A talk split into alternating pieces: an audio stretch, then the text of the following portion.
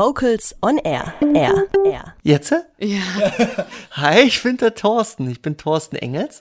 Ich wohne in Leipzig, bin 36 Jahre alt und äh, bin äh, Tenor bei der A Cappella Band Delta Q aus Berlin. Eigentlich wolltest du Schauspielerei studieren, aber hast es nicht so ganz zugetraut, weil man dir was anderes eigentlich aufgeschwatzt hatte, weil dein Verkaufstalent so genial war. Eigentlich irgendwie vergeudete Zeit. Äh, ja, das würde ich heute definitiv. Also ich, ehrlich gesagt, ich, ich hoffe, dass mir irgendwann noch was einfällt, was ich aus der Zeit effektiv mit, mitgenommen habe, weil ich mag es nicht, Dinge zu bereuen, vom Grundsatz her. Aber ähm, das war damals einfach ja, ich war einfach naiv und ich war ein bisschen, ich glaube einfach ein bisschen dumm. Was ist passiert? Und, naja, es, ich ähm, war in der Zeit, also ich hab, ähm, war mit der Schule fertig, dann habe ich mein Zivi gemacht und nach dem Zivi war mir eigentlich klar, ich eigentlich war mir am Ende der Schule schon klar, ich will auf die Schauspielschule gehen. Das hat mir damals meine Theater AG Leiterin ans Herz gelegt, ich soll das unbedingt machen. Ich wäre blöd, wenn ich es nicht machen würde. Und das, ich habe damals gesucht, was, was soll ich mit meinem Leben anfangen und es gab nur Design oder das und äh, wollte ich das unbedingt machen. Dann muss ich aber zuerst Zivi machen. Nach dem Zivi wäre es dann soweit gewesen, dass ich mich drum kümmere und dann, ähm, äh, ich, ehrlich gesagt, ich, ich kann heute nicht mehr nachvollziehen, wo dieser Gedanke herkam. Ich wusste, ich, ich wusste instinktiv, ich muss Geld verdienen, weil diese Schauspielschule jede Menge Geld kostet. Und ich muss erst Geld verdienen und dann Schauspieler zu werden. Ich habe keine Ahnung, wer mir diesen Floh ins Ohr gesetzt hat, aber ich war davon überzeugt und deswegen war ich Versicherungsvertreter und habe äh, für die Hamburg Mannheimer gearbeitet, habe äh, für Altersvorsorge Produkte verkauft. Damals war Riester-Rente gerade frisch raus und äh, Altersvorsorge war ein heißes Thema und äh, jeder wusste, ich muss mich damit beschäftigen, aber ich will mich nicht damit beschäftigen. Und äh, das ist heute ein bisschen anders. Heute ist das in aller Munde und damals war das, ja, ja, klar, demografischer Wandel und so. Und das wurde da alles gerade gehypt und äh, auf diesen Zug habe ich versucht aufzuspringen, sehr erfolglos. Aber du hast es gestartet, ohne jegliche Ausbildung im Versicherungsbereich gehabt zu haben? Das Gute ist, man bekommt am Anfang, also man wird in der Regel von jemandem geworben. Also es kommt jemand, der sagt, äh, ich äh, brauche dich für mein Team.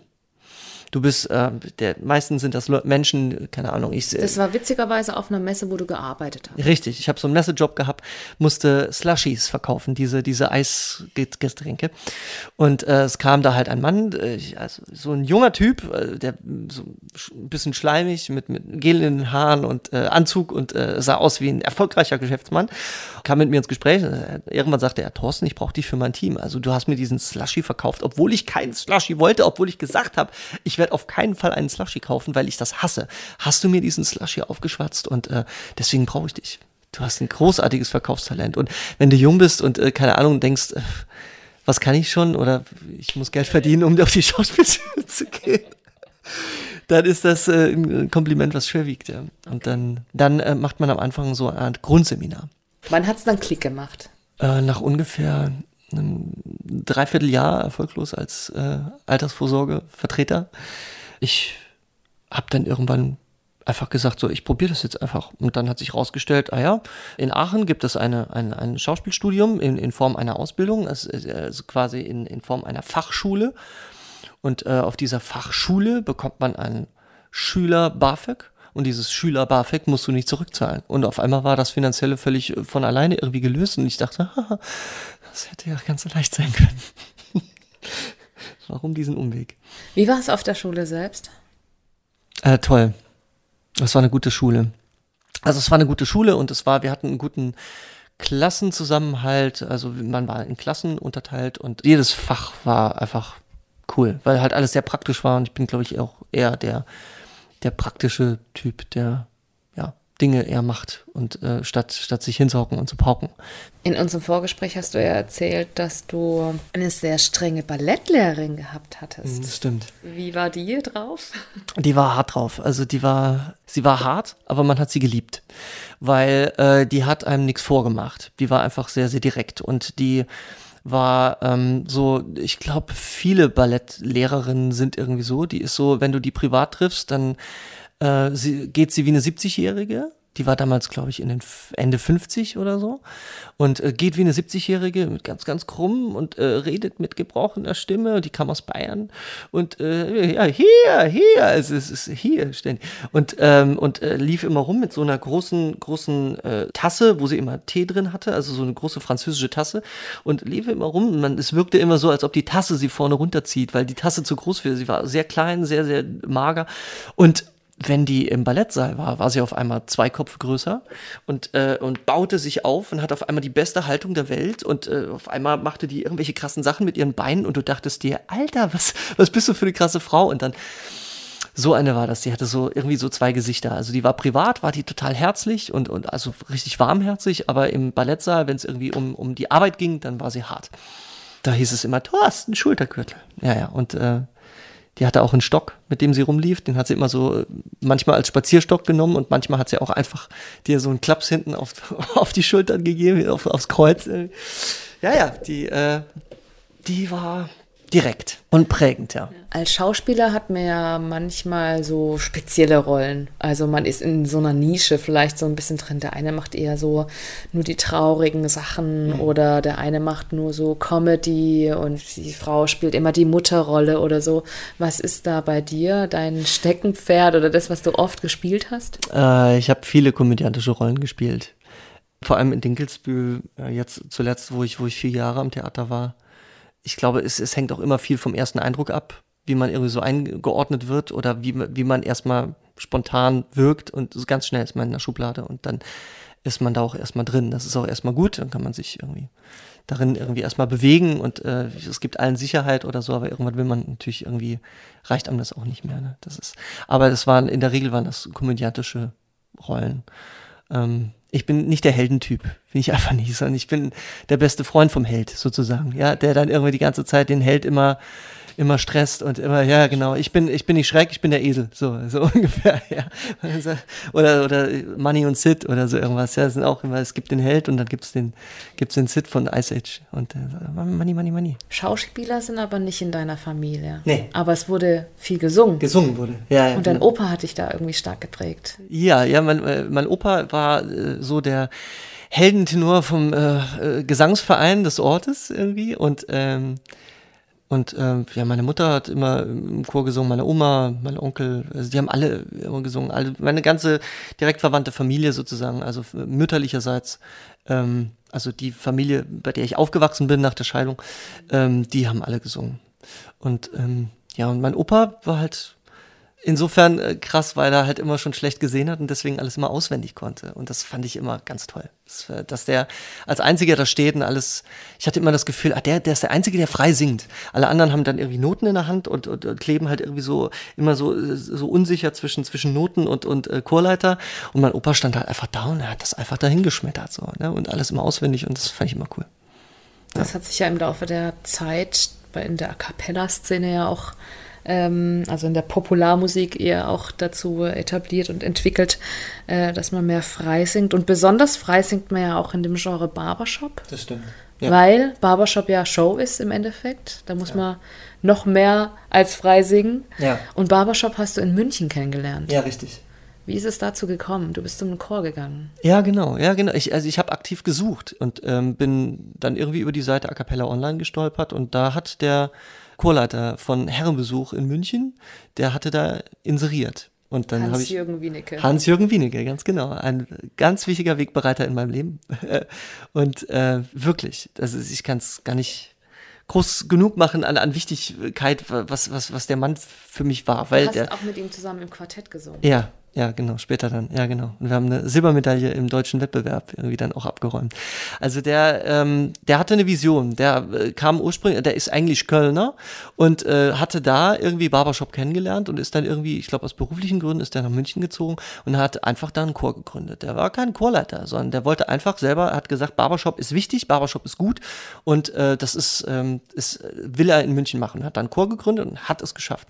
Und hat diesen Chor über, über Jahre hinweg, irgendwie steht der Tropfen hüllt den Stein, äh, aufgebaut und hat den zu einem zu einem äh, Chor gemacht, der am deutschen Wettbewerb teilnimmt und äh, zumindest eine Bronzemedaille abräumt. Das finde ich ist sehr beachtlich. glaube, ganz viel, ganz viel hängt mit dem zusammen, was du gerade sagtest, irgendwie, dass es halt so viel auch in Richtung Show geht. Also Barbershop, der wichtigste Leitsatz im Barbershop ist Sing from the Heart. Und ähm, das geht einfach schwer mit Noten.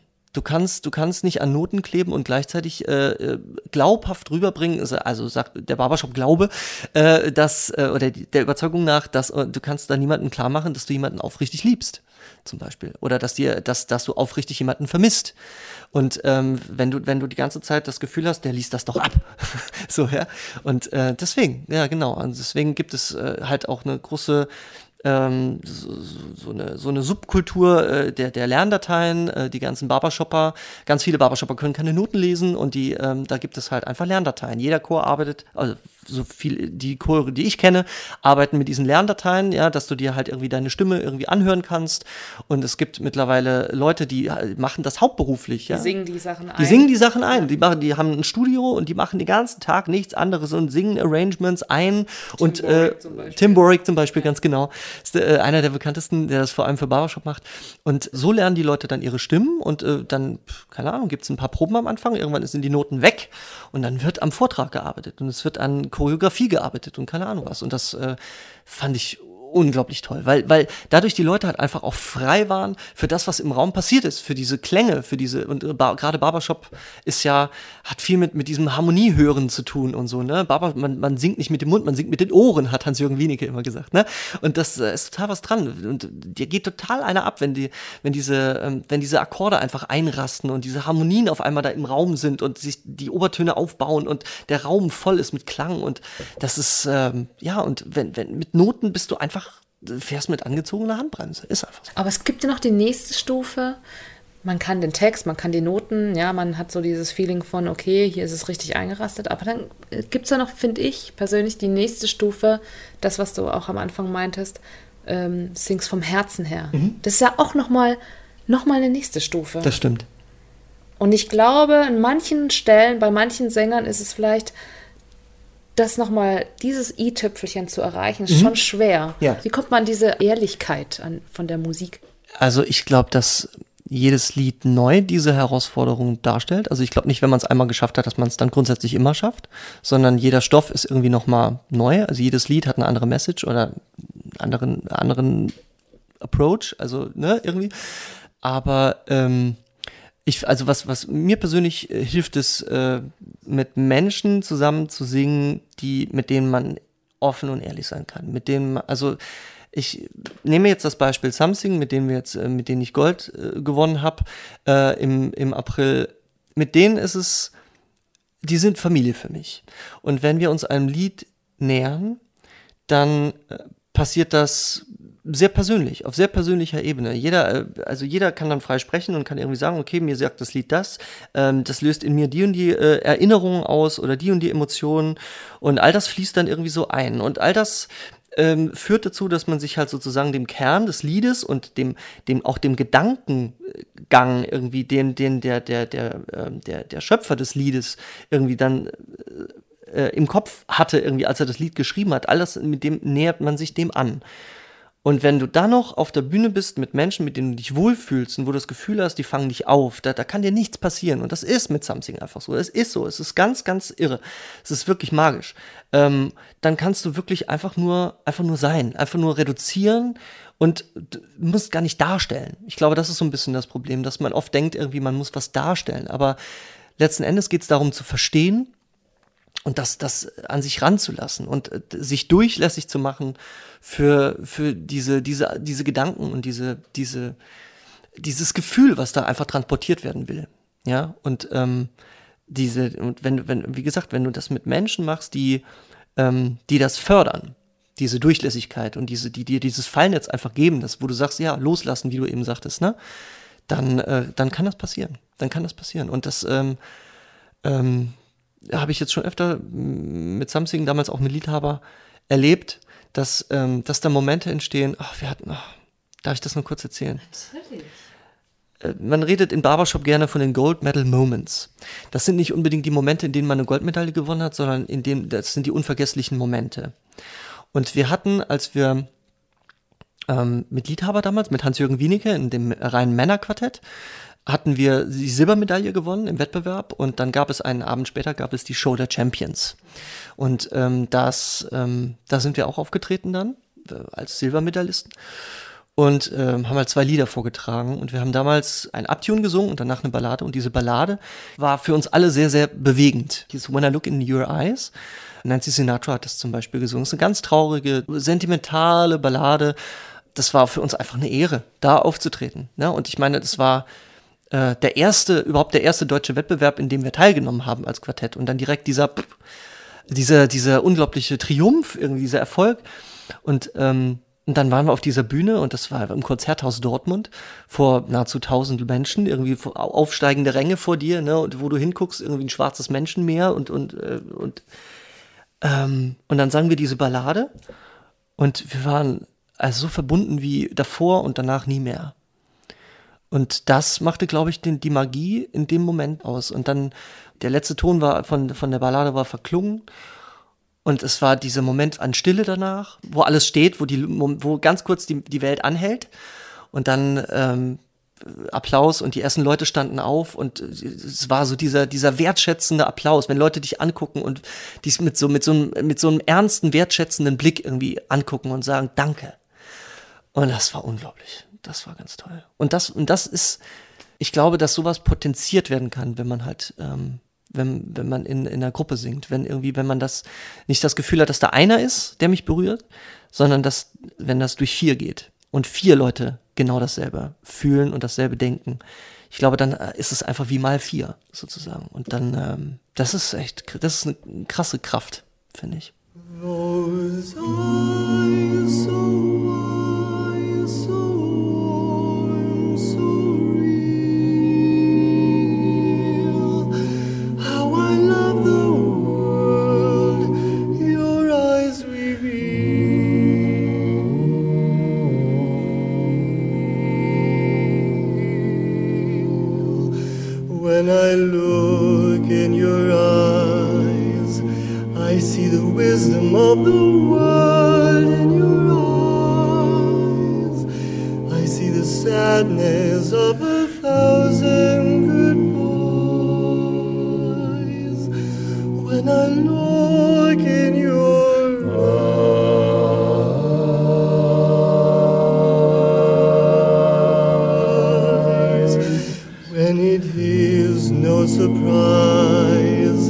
to see the softness of the moon in your eyes, the gentle sparkle of the stars in the skies.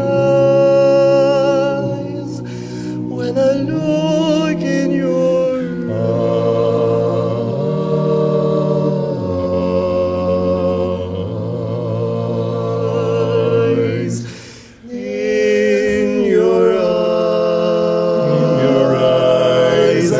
the demons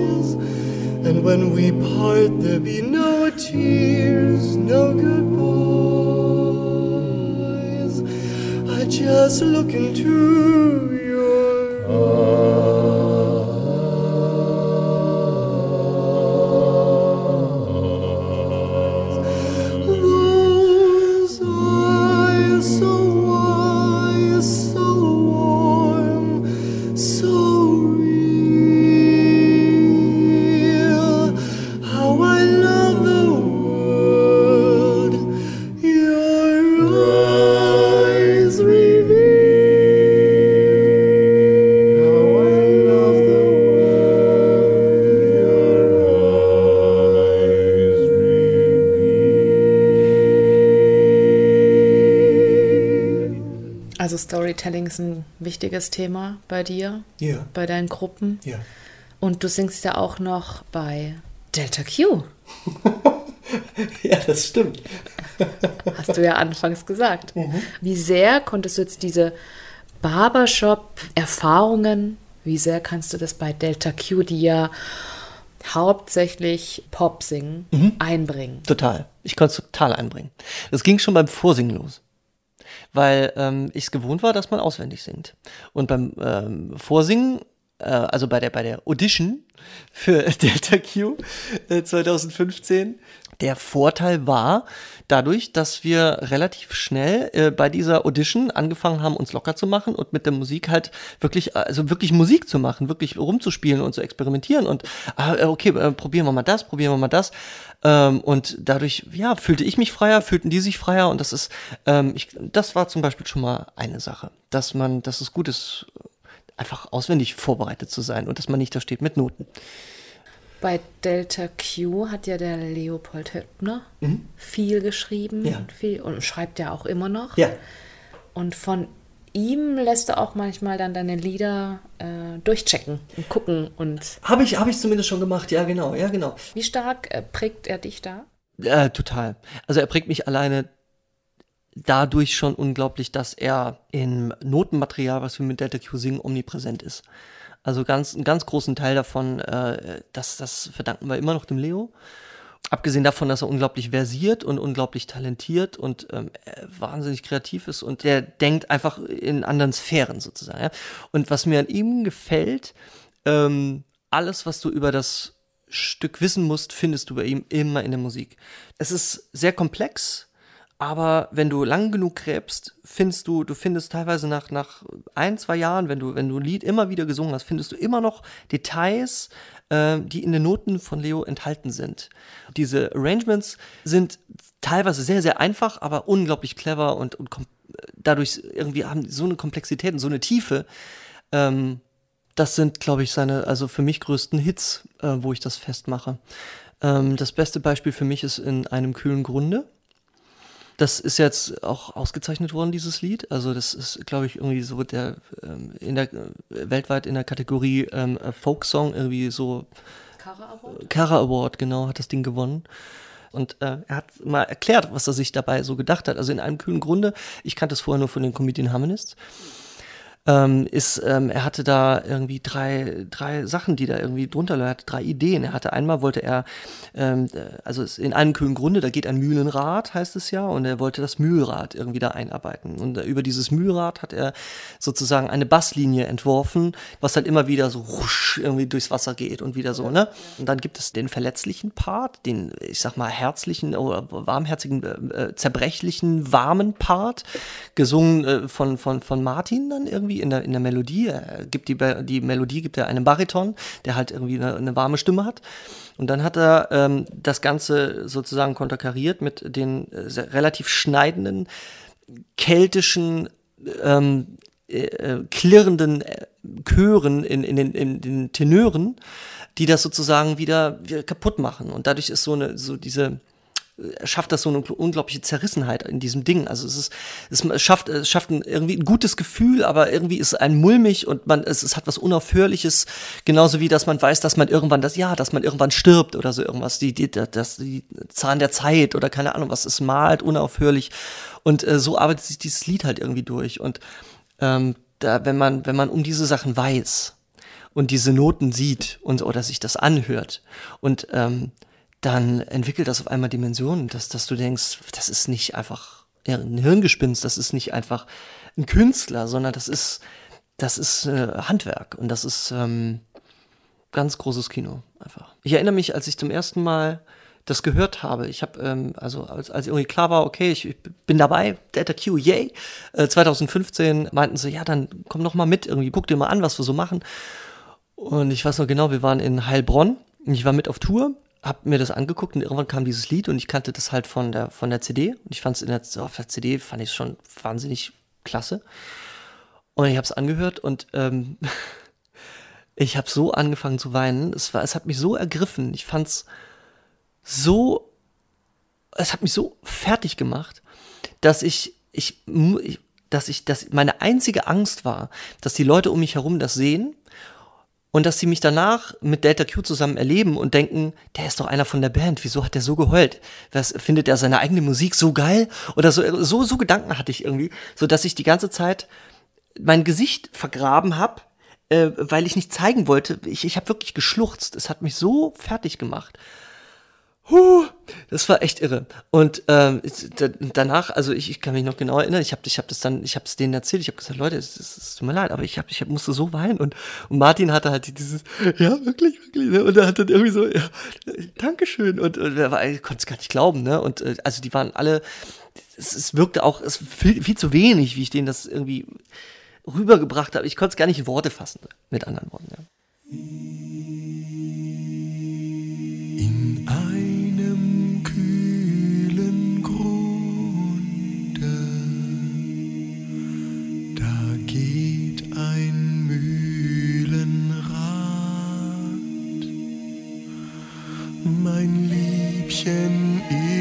Verschwunden, die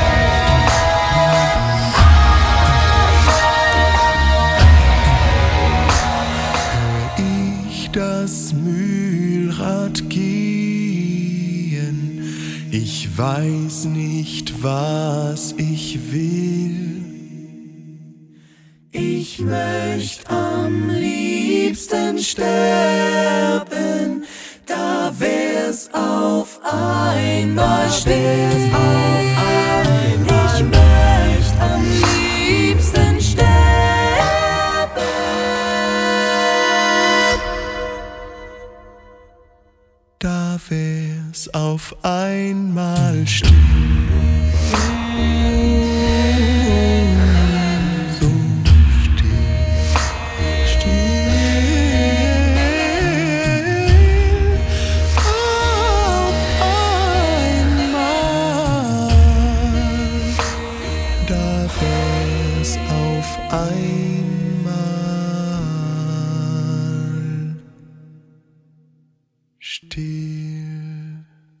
Geht dir dann durch den Kopf, wenn du dieses Lied singst? Ich bin nur Gefühl in diesem Lied. Ich bin einfach nur, ich habe den Kopf absolut aus. Ich bin nur bei dem, was ich höre, was ich empfinde und gebe mich hin. Aber du weinst dann nicht. Nee, ich, nee, Gott sei Dank nicht. nee, nee, es ist. Äh, Einmal aber ausgeheult und jetzt. ich habe mich richtig ausgeheult, genau. Und äh, jetzt, jetzt ist es einfach nur äh, genau so, bloß ohne Tränen. und ohne, ohne, Ohne Schluchzen. Äh, ohne Schluchzen. genau. Ja, kommt noch dazu, ich weine nicht sehr oft. Ich weine, wenn überhaupt, dann weine ich nur bei irgendwelchen Kinderfilmen, bei sowas wie Toy Story oder so irgendwas. Da weine ich. Aber wenn jemand, keine Ahnung, wenn was traurig ist, wenn jemand stirbt, wenn jemand, oder ich weine, ich weine, wenn, wenn, ich gerührt bin von etwas. Ich glaube, diese Rührung macht mich immer so kirre. Das macht mich so fertig, weil ich dann immer denke, oh mein Gott, willst du den schlimmsten Heul, die schlimmste Heulattacke hören. Also ich heul, ich habe in meinem Leben keine Ahnung, vielleicht maximal 30 Mal geheult oder so. Ist das, ist das viel? Ich glaube nicht. In Lehrer, ich bin 36, nee, ist glaube ich nicht viel. Und es ist, äh, es gibt einen ganz, ganz schlimmen Chorfilm, der heißt äh, Song for Marion. Kennst du? Äh, Ja. Und ähm, wenn der, wenn der Mann, dieser alte Mann am Schluss da steht und singt äh, good, good night, my angel, now it's time to sleep und singt dieses Lied von Billy Joel, Lullaby. Äh, und äh, wie der da, da steht und die Augen schließt und dann einfach mit seiner toten Frau, das, das ich habe so geschluchzt, ich saß im Kino. Ich hatte, ich hatte keine Kontrolle mehr. Ich habe ich hab wirklich, es war ganz, ganz irre. Das ist das Schlimmste, Schlimmste, was ich erlebt habe. Und ungefähr in diese Richtung ging diese Erfahrung. Ich glaube, es hat mich einfach so im Herzen tief bewegt, dass, dass ich, dass ich so vielleicht auch einfach nicht das Gefühl hatte, dass ich mich jetzt so schnell unter Kontrolle kriegen kann und dass ich deswegen, äh, lasst mich, lasst mich, äh, ich muss das, das, das darf keiner sehen oder so. Ich, keine Ahnung.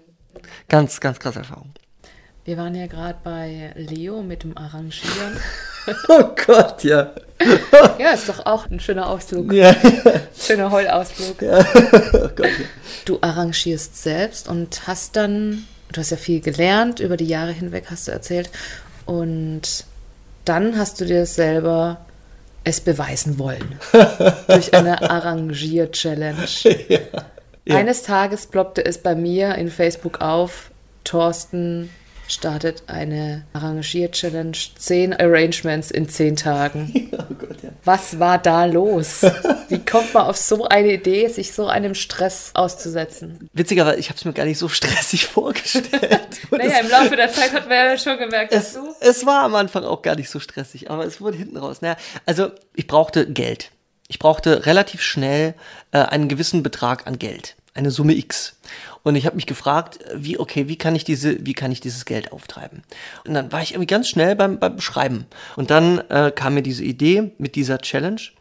Und über diese Idee bin ich zu der Idee gelangt, zu der weiteren Idee, dass es doch bestimmt Menschen geben muss, gerade äh, so, also in Barbershop-Kreisen, sage ich jetzt mal, ja, wo ich viele Leute kenne, die vielleicht gerne schon mal ein bestimmtes Lied gesungen hätten, was es aber noch nicht gibt als Arrangement. Oder das Arrangement ist nicht so gut. Oder es äh, ein Arrangement zu kaufen davon wäre vielleicht unheimlich teuer. Das war so das Ding. Also dass ich, dass ich sage, okay, ich mache das, was ich mache, aber ich mache es einfach in kürzerer Zeit, weil ich halt dazu neige, mich zu verzetteln. Du hast dann nicht nur gefragt, Leute, wer will, sondern ihr werdet es live miterleben. Jeden Abend, abends um 22 Uhr Ganz genau. gibt's äh, so bis zu 10 Minuten eine, einen kleinen Tagesrückblick. Ja, sozusagen, genau. Und es war am Anfang so richtig dynamisch und Gaudi und da ja. ging's ab und ich mache noch morgens meinen Sport, ganz klar. Ja, genau. Einen wunderschönen guten Abend. Ähm, hier ist Thorsten und äh, ich melde mich nach meinem ersten Tag meiner Arrangier-Challenge. Ähm, ich bin eigentlich ganz zuversichtlich. Ähm, ich äh, werde mir jetzt auf jeden Fall gleich mal ein Glas Rotwein einchecken, weil der erste Tag lief sehr gut. Einen wunderschönen guten Abend. Es lief nach wie vor sehr, sehr gut. Ich bin wirklich erstaunt. Es ist sehr langweilig. Also ich habe ernsthaft, ich habe schon drüber nachgedacht, ob es nicht langsam mal Probleme gibt. Guten Abend. Es ist wieder 10 Uhr und äh, ich äh, bin heute sehr müde. Hallo, grüß euch, servus. Ähm, ja, Leute, Tag 5. Ich ähm, war heute sehr, trotzdem sehr fleißig, auch wenn ich heute drei Stunden im Auto gesessen habe, äh, weil das musste ja vorbereitet werden. Also wenn ich das richtig sehe, geht auch das äh, aktuelle äh, Fußballspiel die Verlängerung. Und so auch ich heute. Ich hoffe, ihr habt alle einen schönen Abend. Ähm, ich nicht so. Ja, so, also ich sehe Land, ich sehe Land, ich sehe Land. Ich ähm, habe eine gute und eine schlechte Nachricht. Die schlechte Nachricht ist, äh, ich habe mich gestern Abend geirrt. Es waren nicht noch zwei Songs übrig, sondern noch drei. Ich hatte einen Song übersehen. Und da dachte ich wirklich, jetzt, jetzt breche ich ab. Jetzt, äh, boah, ich war völlig down. Ich habe gedacht, jetzt, okay, das wie drei, drei an einem Tag, drei an einem Tag. Wie, wie, wie soll ich das machen? Mhm, genau. Es war ähm, da, dadurch geschuldet, dass ich ähm, einen Termin in meinem Kalender übersehen hatte. Und ähm, also es waren zwei Sachen eigentlich. Und äh, es war zum einen ähm, habe ich ein äh, Something-Wochenende übersehen. Wir hatten ein Probenwochenende geplant. Ich habe es hin und her gedreht, ich konnte das nicht absagen. Und dann war irgendwie klar, okay, Leute, also ich, ich, ich musste halt auch dahin fahren und ich dachte, oh Gott, dann muss ich dahin fahren, es dauert drei Stunden und es ist verlorene Zeit, verlorene Zeit. Ich, das war schon mal das eine. Und dann habe ich ein Medley zugesagt. Ein ABBA-Medley. Und Medleys liebst du ja über alles. ich liebe Medleys. Ich, ich mag die total. Ja. Also es muss ein gutes sein. Und deswegen Also es, hattest du auch irgendwie das Gefühl, du kennst ABBA und das läuft irgendwie so ein bisschen von alleine. es läuft ein bisschen von alleine, auch deswegen, weil die Leute nicht bloß gesagt haben, die sich das gewünscht haben, wir hätten gerne ein ABBA-Medley, mach mal, sondern die hatten eine genaue Vorstellung, wie das laufen soll. Die hatten, die haben mir gleich eine PDF mitgeschickt, die sagen, wir haben das schon lange in der Schublade gehabt, wir wollten das schon lange mal machen und arrangieren lassen. Äh, wir haben den genauen Text, wir haben, äh, das, da sind äh, zehn Songs drin und äh, von dem ersten Lied hätten wir gerne die zwei Zeilen und dann springen wir in das Lied und dann kommen die zwei Zeilen und es stand alles fest. Das heißt also im Prinzip, war. Ablaufplan war völlig klar. Und ich dachte, ja, dann irgendwann gemerkt, dass ich es eigentlich mal hätte grob überfliegen müssen, dieses Skript, was sie mir da geschickt haben. Und dabei hätte mir eigentlich auffallen müssen, ich hatte vorher äh, in, dem, in der Anforderung äh, an Songs, äh, die, ich- die ich machen will in diesen zehn Tagen, hatte ich geschrieben, maximal 100 Takte. Und es stellte sich heraus, es waren 203.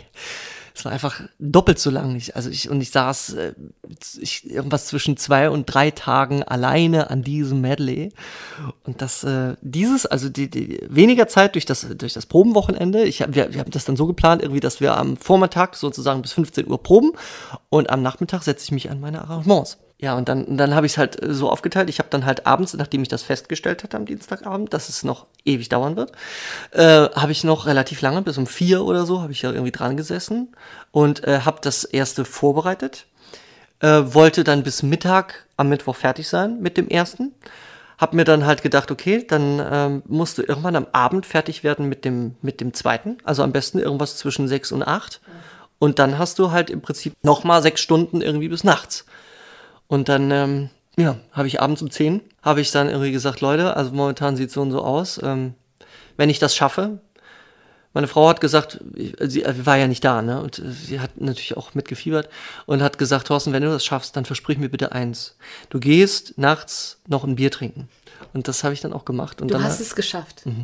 ich war, ja, ich war nachts um, um ähm, was war es, 20 vor vier oder so irgendwas war ich dann in so, es gibt hier so eine Nachtschwimmerkneipe halt, ne, die hat bis morgens um sechs offen und dann saß ich um 20 vor vier, saß ich da in der Kneipe und habe ein Astra getrunken. Du hast ja vorhin erzählt, du schreibst ja auch Lieder und für das neue Programm hast du auch erzählt. Wo bist du gerade dran? Äh, äh, Gerade mache ich Schreibpause, aber äh, zuletzt war ich dran an ähm, einem Song über meinen Vater. Komplex wird der heißen. Das ist ja genauso gemeint, also kann man so oder so verstehen irgendwie. Und ähm, ja, da geht es geht's ein bisschen darum, dass ich, ähm, ich stelle einfach eine Frage darüber, inwieweit mich das äh, geprägt hat, dass ähm, eine Vaterfigur in meinem Leben, die immer da war, sozusagen gefehlt hat. Und inwieweit, ja, ich, ich wirklich nach Vaterfiguren auch Ausschau halte, inwieweit ich sozusagen auch so ein bisschen, ja, weiß nicht, äh, nach Vorbildern suche und insofern weniger, weniger aus selbstbewusstem äh, Handeln heraus tue, sondern mir vielleicht Dinge abgucke, wo ich denke, ah, das oder so. Und ich merke halt schon, dass ich das, dass ich das mache. Es macht wahrscheinlich jeder, aber ich, bilde mir ein, dass vielleicht in verstärktem Maße sein könnte. Wie sehr fehlt mir ein Vater? Auch wenn meine Mutter einen tollen Job gemacht hat und äh, wirklich eine super Mutter ist, ähm, äh, ist es trotzdem so, dass ich immer mal wieder das Gefühl habe, dass äh, Dinge bei mir halt anders sind, dadurch, dass er gefehlt hat. Und ich ähm, frage mich, inwieweit das ein Problem ist, einfach. Ich, also ich, hast du das Gefühl, du hast irgendwo ein Problem oder hast du nur das Gefühl, es, du bist nicht ganz komplett? Ich, ja, ich. Ich. Ähm, ich wünsche mir manchmal ein bisschen mehr Erdung. So. Ich wünsche mir ein bisschen mehr. Äh, weniger Fahrigkeit. Ich bin oft fahrig irgendwie und äh, ja, wie so zerstreut und ähm, ich wünsche mir manchmal ein bisschen mehr Gelassenheit in dem Sinne, dass ich, dass ich einfach weiß, ja, ich kann das. Aber eben aus der, aus der Unsicherheit heraus etwas nicht zu können, werde ich oft dann halt unruhig und äh, unter und, und gerade wenn ich dann irgendwie unter Druck gerate, ähm, dass das jetzt etwas funktionieren muss, das macht es noch schlimmer. Ähm, und äh, ich weiß nicht, ich bilde mir ein, dass das so eine so eine männliche ähm, Kompetenz zu Hause, dass ich mir da vielleicht mehr Erdung hätte abgucken können oder so. Ich weiß nicht. So in so eine Richtung geht das, glaube ich. Es geht mir doch gut, oder? Was soll mir denn fehlen? Ist aus mir nichts geworden? Warum soll ich mich quälen? Sehr melancholisch. Ja, ja. Es ist, ähm, es wird, es wird eine Popballade. Und ja, also ich glaube, das ist, ich glaube, die, die Musik, die soll auch gar nicht viel wollen, sondern wenn, wenn, wenn das jetzt zu sehr, also es soll nicht zu schwer werden, weil das, das es ist auch einfach nur eine Frage. Ich frage mich das. Das beschäftigt mich und das ist was, was mich momentan halt so umtreibt und ähm, daraus jetzt irgendwie was, eine Lebensweisheit zu machen, das ist gar nicht, also da jetzt irgendwas das, dafür ist es einfach nicht genug. Okay. nicht genug.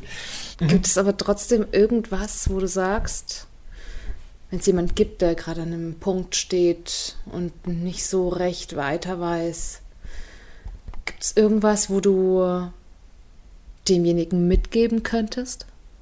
Siehst doch so und so. Alles wird gut. Also, ich, also meine Mutter hat immer gesagt, wenn irgendwo eine Tür zugeht, geht irgendwo eine andere Tür auf. Das ist ein Spruch, den hat man tausendmal gehört, aber es ist so. Es ist so. Und man kann sich, man kann sein Leben planen, man kann es gut planen, man kann die besten Pläne haben, es kommt trotzdem anders.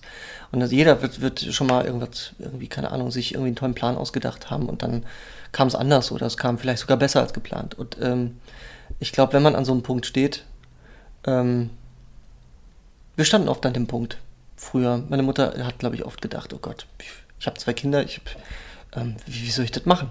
Aber es ging immer, irgendwie geht es immer. Und ähm, ich glaube, ja, man darf auf keinen Fall zu sehr das große Glück suchen, sonst vergisst man, was, was direkt vor einem ist, irgendwie, und vergisst den Tag zu leben. Und darf nicht irgendwelchen, irgendwelchen, irgendwann, und dann habe ich es geschafft. Äh, hast du nicht. hast du nicht. Danke. Oh Gott. Was Das war ein Schlusswort. Nein, es war nicht mehr wichtig. Nee, doch, ich, ich weiß es nicht mehr. Ich habe es vergessen. Ich habe, ich habe, ich wirklich nicht. Ich habe in dem Moment habe ich es vergessen. Es war weg, ist weg, ist einfach weg. Aber ist doch wichtig. Ist doch gut. Ich hätte zwei Sekunden länger warten sollen. Alles gut. Thorsten, danke fürs Interview. Sehr gerne. Ich danke dir.